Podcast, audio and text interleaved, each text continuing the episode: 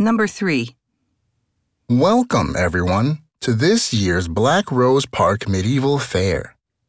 We have several events going on today, so do not miss them.